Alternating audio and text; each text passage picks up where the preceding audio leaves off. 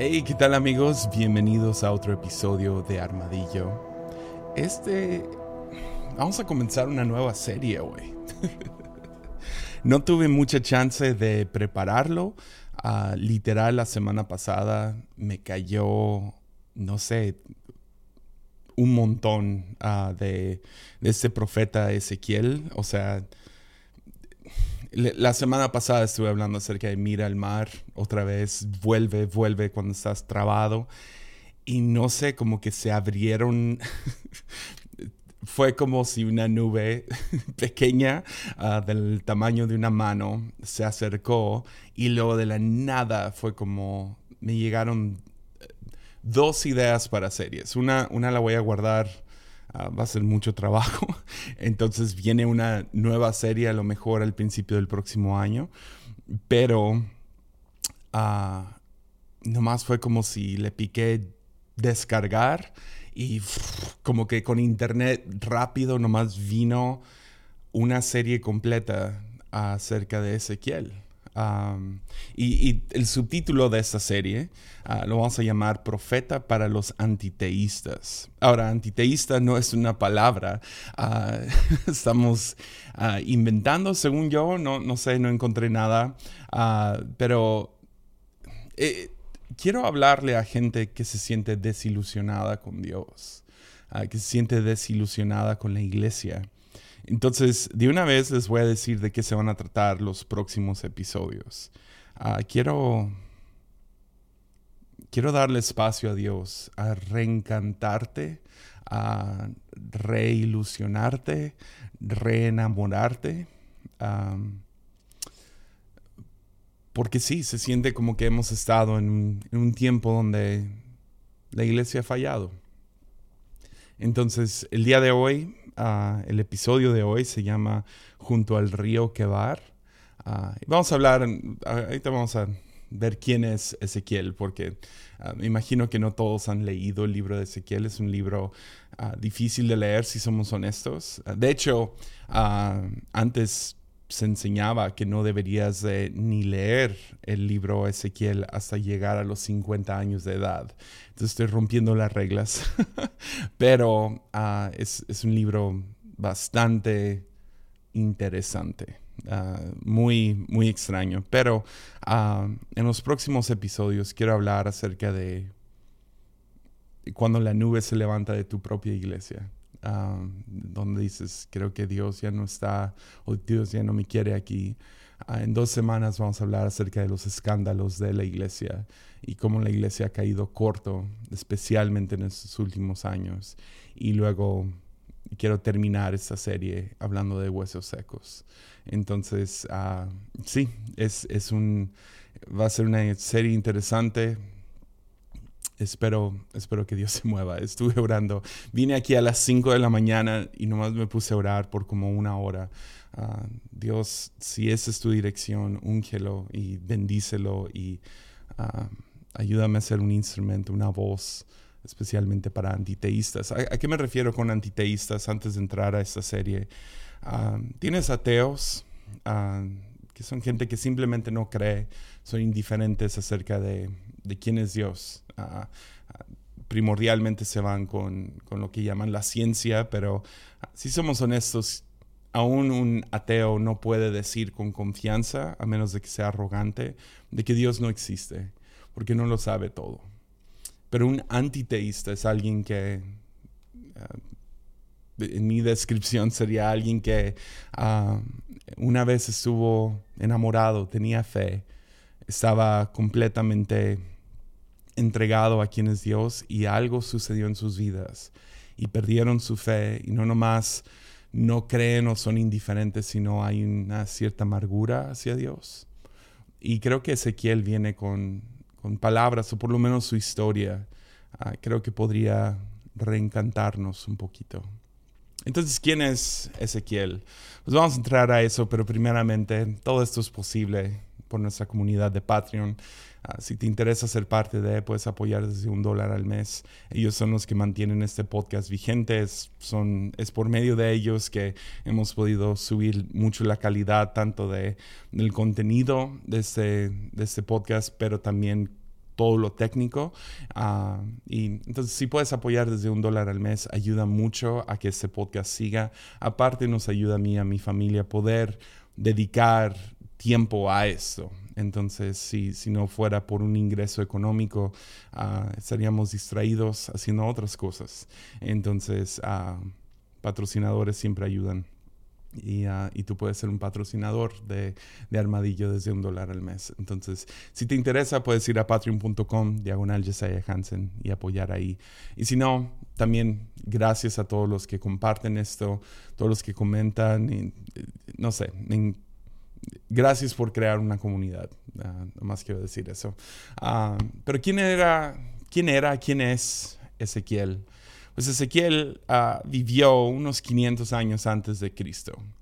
Y fue, por lo que sabemos, leyendo tanto el libro como Jeremías, Primera y Segunda de Reyes, los demás profetas, podemos encontrar un poco más acerca de la situación en la cual se encontraba Ezequiel, pero por lo que sabemos, Ezequiel era, ah, era un chico fascinado con el templo.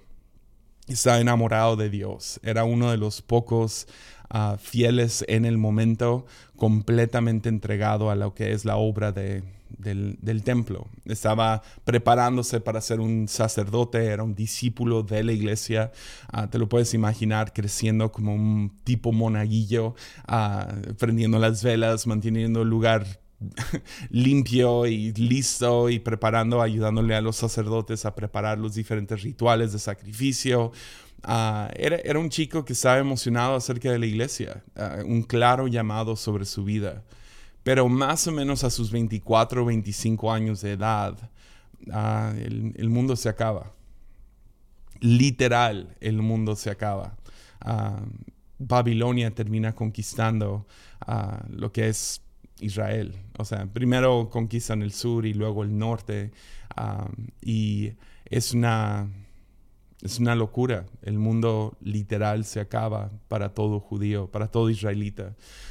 Babilonia hemos hablado de esto, pues puedes ir a escuchar el, la serie de Profetas, puedes ir a escuchar la serie de Anti, Anti Reino. Igual en, en Patreon tengo un, un, estudio de creo que dura dos horas, dos horas y media, donde me voy a través de todos los profetas uh, del Antiguo Testamento, los primeros profetas, los, los, profetas del norte, los profetas del sur, los profetas de los exiliados y los profetas del regreso.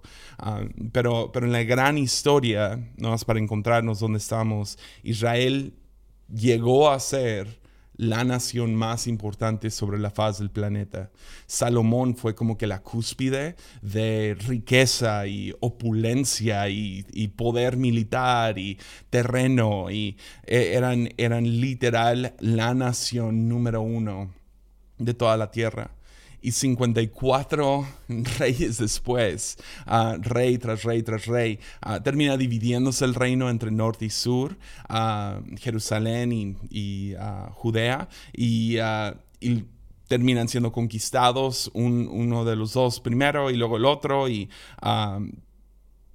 termina siendo un desastre. Y cuando son exiliados, literal, son aplazados por un, por, por un imperio que es una competencia, los, los, toman, matan a mucha gente, a los sobrevivientes los toman como esclavos básicamente, no son necesariamente esclavos como lo eran en Egipto, pero son ciudadanos de segunda clase, los llevan a Babilonia, tienen que aprender a vivir ahí.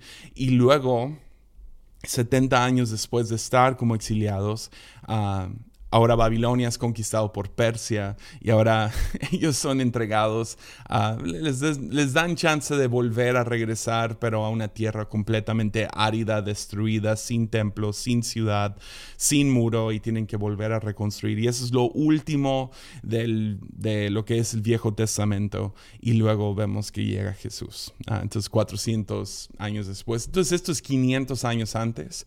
Esto es en el en el mero, mero momento que, estos, que estas personas fueron exiliadas, que fueron desplazadas de sus casas, de su ciudad, de su cultura, y fueron llevados a ser ciudadanos de, segunda clase. Ah, varios profetas se levantan, pero uno de los más fascinantes es Ezequiel.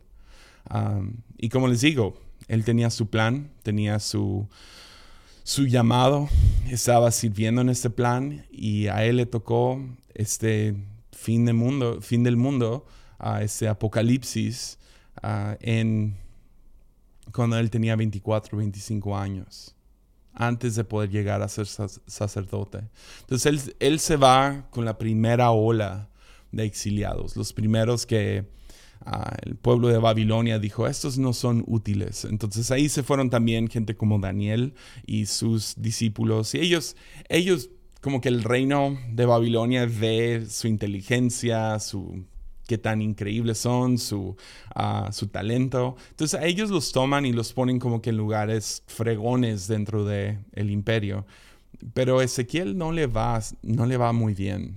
a él, a lo mejor por ser joven, a lo mejor porque no era tan apto como alguien como Daniel, no le va bien.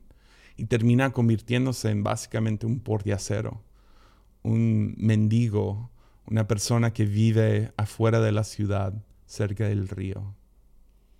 Pero en su cumpleaños número 30, ves cuando en aquellos tiempos no podías llegar a ser sacerdote hasta llegar a los 30 años de edad. Eso también tiene cierta...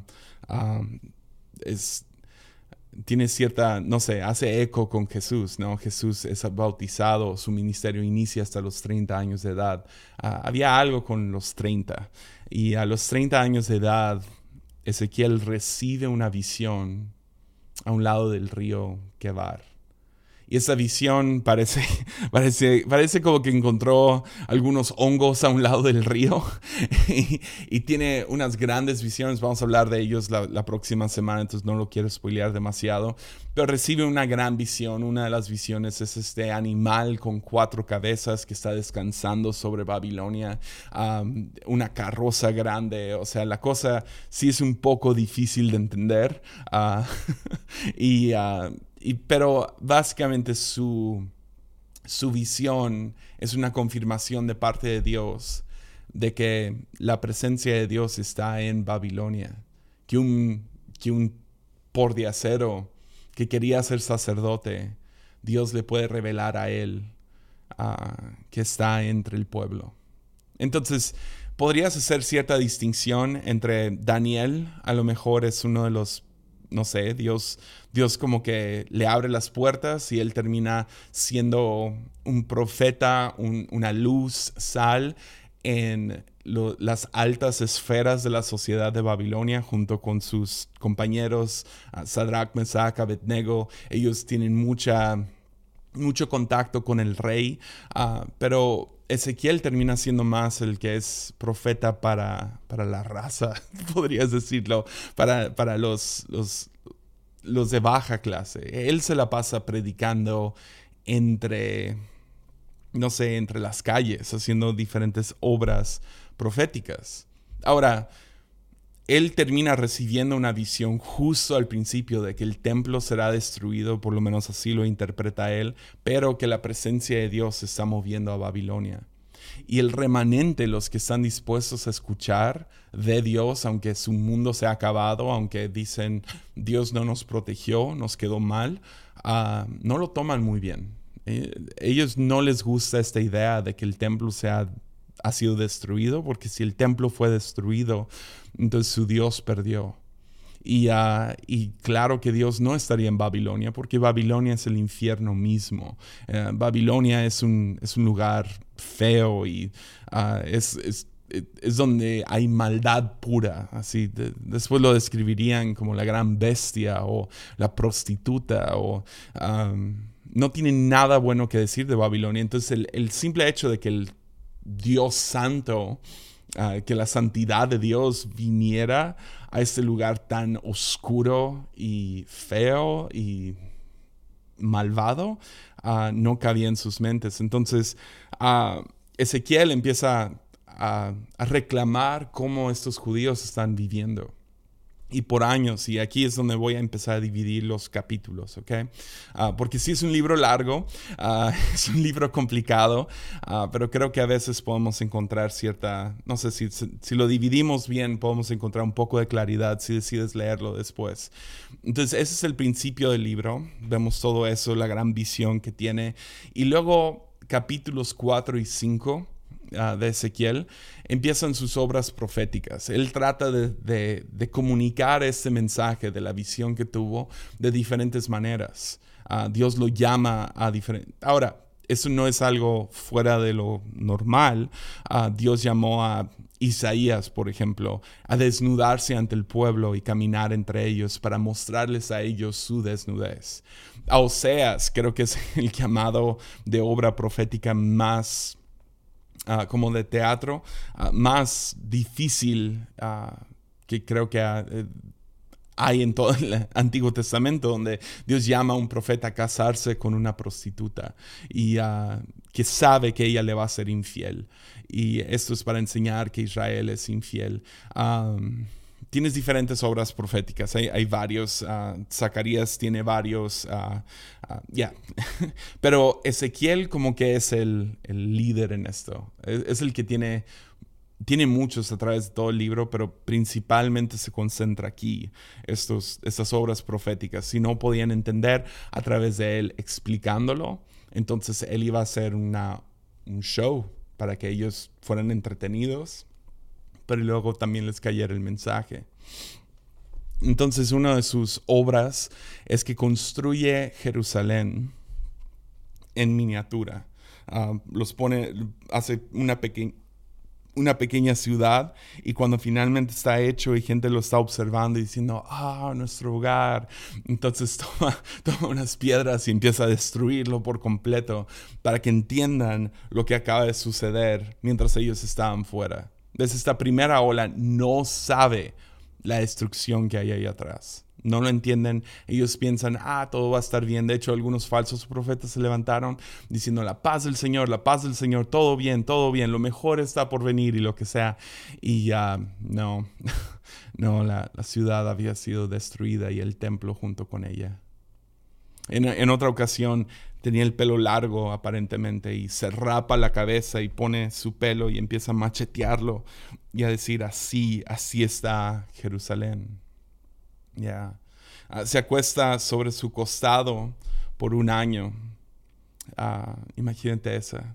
Ah, no, no, sé por qué la imagen que viene a mi cabeza son tipo esos yogis de, de India que hacen cosas como tener su mano arriba durante toda su vida o nunca cortarse las uñas, que son actos de, ah, de, son como obras para enseñarte algo. Pues fue algo así, Ezequiel. Y ah, entonces se acuesta sobre su costado por un año. Y luego se vuelve hacia el otro lado y se acuesta sobre el otro lado de su, de, de, su cuerpo por otro año. Y uh, Dios lo llama a, cocinar sobre su propio excremento, usar su excremento para, como, como el fuego debajo de la comida y él le ruega a Dios, no, por favor no me hagas hacer esto. Entonces Dios le dice, ok, sobre excremento de, de, vaca. Y él dice, ok, bueno, mínimo no es mi propio excremento. Ah, y total, el chiste es que nadie lo escucha. Esto es tan típico de todos los profetas. Nadie lo escucha, gente tiene un corazón duro. Entonces todo esto sucede en los primeros cinco capítulos.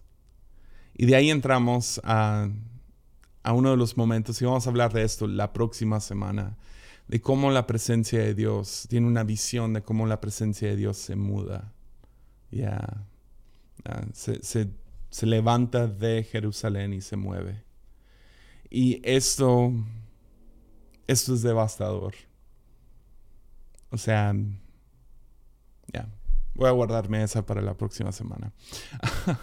y ya entramos al capítulo 12 y empieza a traer juicio contra Israel. Vamos a hablar de esto en la tercera semana. Pero los acusa de ser una esposa infiel, de ser una vid inútil. Y luego ese juicio que es para Israel Ah, se va hacia toda nación. Y en específico, uh, juzga o trae juicio contra Egipto y Tirón. A estas dos naciones, la razón que los profetas les echan mucha, mucho juicio, lo ves con muchos de los profetas del exilio y del regreso, fue porque Egipto habían ofrecido una esperanza falsa, una falsa esperanza a Israel. en, momentos donde fueron llamados a arrepentimiento, a regresar al Señor, y Egipto ofreció una mano de ayuda. Y dijeron, nosotros les ayudamos. Lo cual debería de volarle la cabeza a quien sea, porque esta fue la misma nación que tenía Israel bajo sus garras por 400 años como esclavos. Y ahora extienden la mano. Israel dice, oh sí. Y Tirón también dice, nosotros los protegemos si más vienen con nosotros. Y cuando fue el momento de, de la conquista de Israel, salieron corriendo un montón de estos israelitas, fueron a vivir en Egipto, pero la condición fue, Ah, si vienen con nosotros tienen que adorar a nuestros dioses y terminaron volteando todo y en vez de ser un lugar de, esperanza, un, refugio, ah, terminó siendo, terminaron regresando a básicamente la misma situación que estaban en Babilonia. Entonces, ya los, judíos no estaban nada felices acerca de, ah, especialmente los, los profetas, esta esperanza falsa que habían que habían ofrecido. Entonces, cómo habían intentado tomar el rol de Dios en la vida de, esta nación, Israel, ellos mismos eran un ídolo. Entonces no estaban felices. Entonces trae gran juicio a ellos. Y luego en el capítulo 33, todo el tono del libro de Ezequiel cambia. Porque ves, llegamos a la vindicación de Ezequiel. Toda su vida, desde los 30 años ah, en adelante, no sé cuántos años fueron exactamente, pero del capítulo 1 al capítulo 33, él está predicando con furia. O sea, tratando de llamar al pueblo de Israel a arrepentirse, a regresar a Dios. Lo que están haciendo, o sea, ustedes mismos se están lastimando Ah, y está tratando de, hacerles entender la presencia de Dios ya no está ahí, el templo ya no está ahí y no le creen y se burlan de él y tienen el corazón duro. Pero en el capítulo 33 llega la segunda ola de exiliados. Y llega un mensajero entre ellos. El mensaje que tiene es que el templo ha sido destruido. Todo lo que Ezequiel ha estado declarando, profetizando, diciéndoles, advirtiendo, sucedió. Y Ezequiel, muy similar a los demás profetas, cuando son vindicados, no entran a una campaña de te lo dije, sino Ezequiel también se le rompe el corazón. Porque hay algo, no, no. Cuando tienes discernimiento acerca de algo, no es para poder decirte lo dije después. Es para intentar, hey, si tú sigues por ese camino, ese camino lleva a destrucción, o corras por ahí, no vayas por ahí, y alguien lo hace y son destruidos. Eso no es para, yo tenía la razón. No, el, corazón de, de Ezequiel es se quiebra. Y lo puedes ver en, entre el capítulo 33 al 36. Su tono cambia por completo. Y llegamos al capítulo probablemente más famoso del libro de Ezequiel. Y es el libro de, digo, es el capítulo de los huesos secos. Esto vamos a hablar la última semana de, de esta serie. Pero es una profecía o es una visión que Dios le da a Ezequiel acerca de los israelitas que murieron en esta tragedia. De hecho, no sé, a lo mejor si creciste en la iglesia o, no sé, has estado cerca de, del cristianismo, el concepto de resurrección o el cielo siempre ha sido parte del psique, del, o de la mentalidad, de, la manera que pensamos los cristianos. Resurrección siempre ha estado ahí. Pero para los judíos eso no estaba ahí. Tú te morías y adiós, se acababa. Eso era la manera que lo veían durante toda la historia. No había un regreso a Dios, no había una, una resurrección, no había un cielo, no, no pensaban de esa manera. se acaba tu vida y se acaba tu vida. Pero es hasta el exilio, hasta que están en Babilonia, que Dios le empieza a revelar. De hecho, el primero que Dios le revela, o por lo menos documentado, es a Daniel. Donde Daniel ve, ah, tiene una visión de resurrección, que Dios va a resucitar a su pueblo otra vez. Pero está chido, está bien. Amo a Daniel, no le voy a echar demasiada carrilla a Daniel. Pero el de Ezequiel tiene, no sé, tiene, tiene en mi opinión, es la visión, una de las visiones o la visión más poderosa del Viejo Testamento. Y es este llamado donde ah, en su visión Dios llama a Ezequiel a pararse sobre un valle y el valle está lleno de huesos secos. Ah, básicamente, uh, estos no nomás están muertos, están muertos, muertos, están bien muertos. y, y se para Ezequiel y Dios le pregunta, ¿pueden vivir de nuevo? Y Ezequiel da la mejor respuesta y creo que debería siempre ser nuestra respuesta si sentimos alguna pregunta. Él contesta, Señor, tú sabes. Señor, solo tú sabes y tiene esta visión donde se empiezan a levantar estos huesos y empieza, empiezan a llenarse de, carne y venas y músculos y piel y luego Dios sopla su vida sobre ellos y recobran vida y eso, esto es la, visión de que todas, todos estos israelitas que murieron en el desierto, que murieron en esta tragedia, que no es el fin para ellos. Entonces creo que esta visión de Ezequiel es la que echa raíz acerca de este concepto de resurrección. Obviamente, no sé, tomando, ah, no nomás, o sea, sí, tomando más forma y concretándose en Jesús, pero es la primera vez entre Daniel y Ezequiel, pero creo que la visión de Ezequiel es la que cautiva a todos y llena de esperanza de nuevo. De en adelante el libro se lee como un libro de los Avengers o algo así. Ah, hay una gran batalla de los dioses ah, entre el capítulo 38 y 39. Ah, el, el, otro dios que pelea contra Yahvé se llama Gog y Gog era el dios de guerra. No sabemos mucho acerca de Gog, no sale mucho en la Biblia, pero sí vuelve a aparecer el dios de guerra, y lo digo entre, o sea, ah, como citándolo, el dios de guerra vuelve a aparecer en el libro de Apocalipsis.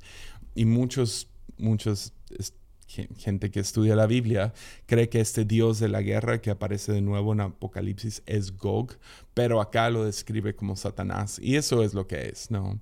Y este dios de guerra ah, promete, ah, es el dios que traerá paz, según, a través de violencia.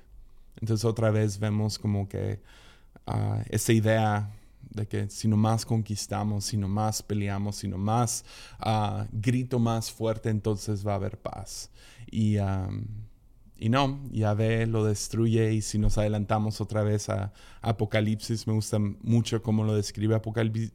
Apocalipsis no es una batalla de a ver quién está más fuerte, uh, sino la comedia que hay en el libro de Apocalipsis es que el, el dios de guerra, Gog, Satanás, es derrotado, pero no por un gran guerrero fuerte y musculoso, sino por una pequeña oveja sacrificada.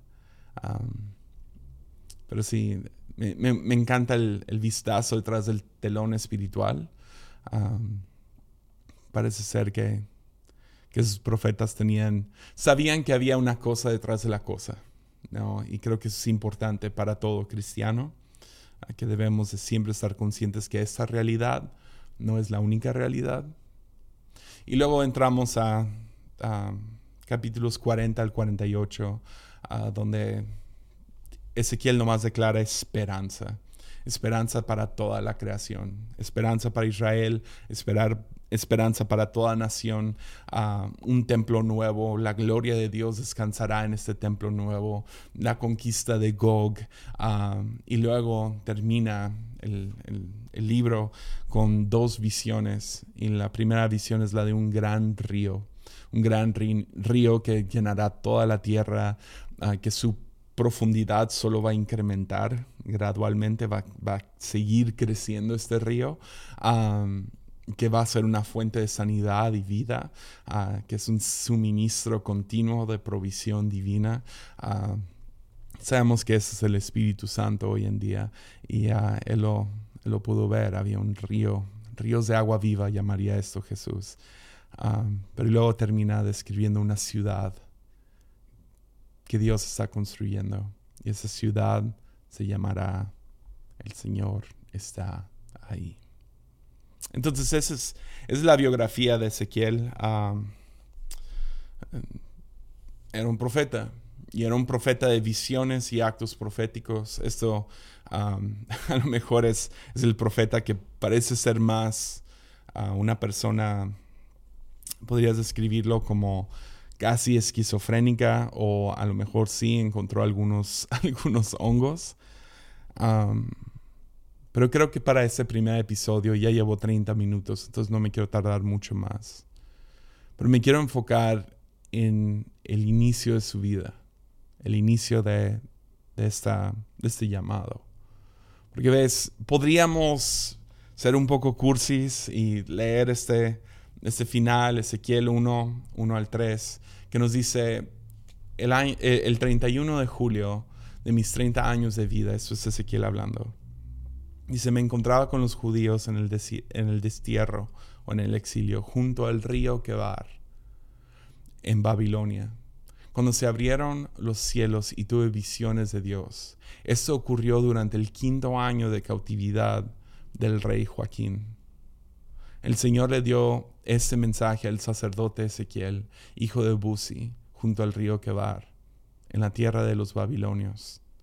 Y él sintió que la mano del Señor se apoderó de él.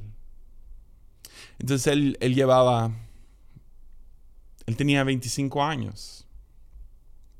Su mundo iba en el curso correcto, estaba sirviendo en el templo, se escuchaban cosas de guerra, guerras y rumores de guerras, pero él nunca se imaginaba que su mundo se iba a acabar. Las cosas iban bien. No sabemos si tenía, no sé, algún tipo de prometida, sus padres, sus hermanos, su hermana. Cuando de repente su mundo se acaba. Su casa es quemada, su familia arrestada, su hermana asesinada, no sé, nomás estoy adivinándole, no dice eso la Biblia. Y pasa cinco, o sea, llega a esa otra tierra, es extraño en tierra extraña, es un forastero, es un pordiosero, está viviendo a un lado del río. Me imagino esta gran depresión que vino sobre la vida de Ezequiel. Y podríamos decir esto podríamos decir algo poético y decir de la nada, ¿no? A sus 30 años de edad, cuando él debería de haberse convertido en sacerdote, no importa lo que sucedió, el llamado de Dios vino sobre su vida de todos modos y podrías decir que la vida de Ezequiel se fue de estar sorprendentemente fuera de curso a estar sorprendentemente en curso. Podrías decir eso. Y sería muy bonito. Y, es algo que podríamos decir es cierto. Porque sabes que muchos en la Biblia ah, y mucha gente que conozco hoy en día pasaron por algo así, de estar sorprendentemente fuera de curso, de, que las cosas iban bien, algo trágico sucedió y sus vidas se fueron para otro lugar que ellos nunca esperaban. Tienes gente como José en la Biblia. Que sí, Dios le da una gran visión, un sueño de que un día él iba a ser, iba a estar en alto y en grande y todos sus hermanos iban a encar ante él. Cuando, ¡pum!, de repente sus hermanos lo echan a un pozo, lo venden a esclavitud, de estar en esclavitud, ah, como que ah, las cosas se ven bien y luego lo acusan falsamente, termina en la cárcel 14 años y uh, cuando de repente, sorprendentemente en curso de nuevo. Alguien como Ruth, que sí, tenía su vida, iba bien, es la tatarabuela de David y va bien y todo bien y luego, ¡pum!, se queda viuda. No nomás se queda viuda, se queda viuda en el peor momento posible porque es, hay una sequía enorme en Moab y su vida es destrozada. Pero luego, sorprendentemente en curso, Dios, Dios la pone donde debería de estar. David, sí, ungido para ser rey, pero luego, ¡pum!, otra vez, sorprendentemente fuera de curso, es perseguido por el rey mismo, pero luego, sorprendentemente en curso. Jesús, heredero de los reinos de este mundo, pero su corona es una de espinas. Pablo, sí, conversión dramática en el camino a Damasco. Y justo después que 14 años de hacer tiendas de campaña. A lo mejor era el mejor estudiado de todos los discípulos en ese momento, pero 14 años en el olvido antes de poder comenzar su ministerio. Y aun cuando comienza su ministerio, no le va muy bien, pero tiene sus grandes revelaciones. Entonces, ¡boom!, de la nada, está en curso de nuevo. Y es bonito decirlo así, decir, Ezequiel se fue de ser sorprendentemente, ah, de estar sorprendentemente fuera de curso estar sorprendentemente en curso. Suena poético, suena bien. Pero Ezequiel fue traumáticamente arrebatado del curso de su vida. Y el encuentro con Dios, si somos honestos, no lo arregla todo. Imagino a Ezequiel como chido a los 30 años de edad. Tiene esa visión y una visión impresionante de la presencia de Dios, de la omnipresencia de Dios, de las diferentes caras de Dios. Y vamos a hablar más de eso, como les digo, la próxima semana. Pero wow, qué increíble. Y sí, justo en sus 30 años de edad, cuando debería de ser sacerdote, Dios se le presenta. Pero al mismo tiempo, hey Dios, uh, ¿podría regresarme a Jerusalén? Nada de esa visión cambió su, su día a día. Su familia sigue arrestada, su hermana sigue ausente. Su casa quemada. Sigue siendo un pordiacero. Y ves, vivimos en un mundo libre de ser un... libre para ser un mundo. Y hemos hablado de esto, porque suceden cosas malas a gente buena, es porque hay libertad. Y porque hay libertad, sucede mucha tragedia, hay accidentes, hay pobreza, hay abuso, hay adicción, hay desplazamientos, hay accidentes. Malas cosas suceden en un mundo por a, propósito, por pecado, por pura mala suerte. Hay catástrofes naturales, hay guerras, hay cáncer. Y te puedes imaginar tu vida yendo en una dirección y resulta que ya ahora tienes 30 años y tu vida no es lo que esperabas que fuera. Algo interrumpió eso. Para muchos fue la pandemia de COVID. Su vida iba en una dirección y todo cambió. De repente ya no podías pagar por la escuela. De repente perdiste el trabajo. De repente tuviste que mudarte de ciudad. Cosas cambiaron. Y fuera por mala suerte, fuera por accidente fuera por la cizaña y maldad de otros, fuera por simplemente tu cuerpo dejó de funcionar como debería y tu vida trágicamente ya no está en el curso en el cual se encontraba. A lo mejor algunos no es tan trágico, es simplemente miras tu vida ahorita y dices, no es lo que esperaba que fuera. Sentía que iba a haber más. O sea, seguía cantando esas canciones y declarando que lo mejor iba a venir. Y yo tenía un concepto, escucho versículos acerca de más que cualquier cosa que podría pedir e imaginar. Y aquí me encuentro a un lado del río Quebar. Y mi vida no es lo que yo esperaba que iba a ser. ¿Dónde está mi prometida? ¿Dónde está, ¿Dónde está mi casa? Las cosas iban en buena dirección y no son eso. Para algunos es simplemente esperabas algo de tu matrimonio y no es lo que esperabas. Esperabas algo de tal trabajo y no es lo que esperabas. Esperabas algo acerca de tal edad y no es lo que esperabas. Es más, el, llamado que viene sobre la vida de Ezequiel nunca realmente se vuelve algo placentero. Como ya vimos, su vida no fue una como que, ah, chidísimo. Gente como Daniel tuvieron momentos épicos donde lo lanzan a un foso de leones, pero sale vindicado porque los leones no se lo comieron. O los, los sus amigos que los echan a un horno de fuego y, meten a tres, pero termina habiendo cuatro y ellos sobreviven este horno y tienes estos momentos en la vida de, de, Daniel, de estos otros profetas al mismo tiempo que Ezequiel. Y Ezequiel parece nunca llegar a un momento de wow, qué increíble. Sí es vindicado, pero su, su vindicación, su momento de vindicación es súper triste.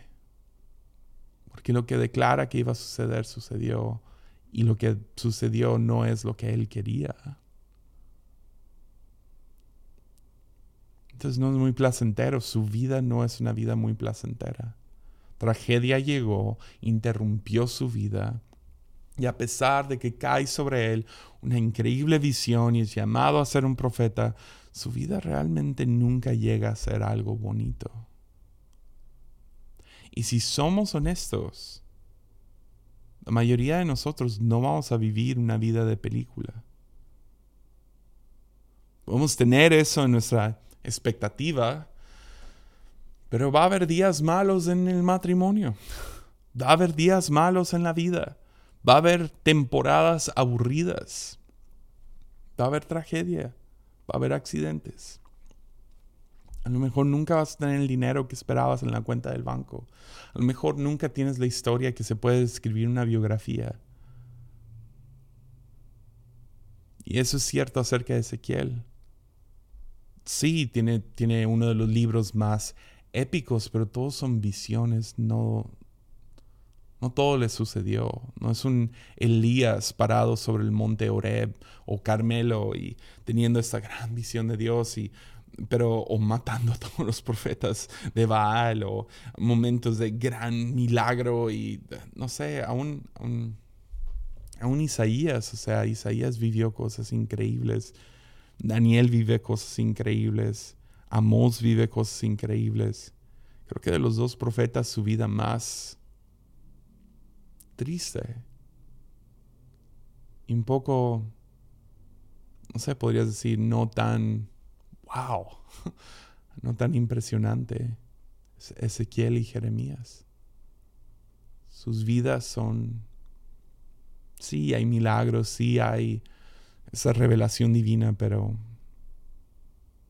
no es placentero. No va en estas gráficas, ¿no? De, que va de, de para arriba y hacia la derecha. No, siempre más, siempre más, siempre más sus vidas se mantienen medio chido. El llamado de Dios está sobre su vida, pero no es impresionante. Sin embargo, a pesar de que la vida de Ezequiel no fue una vida impresionante, placentera,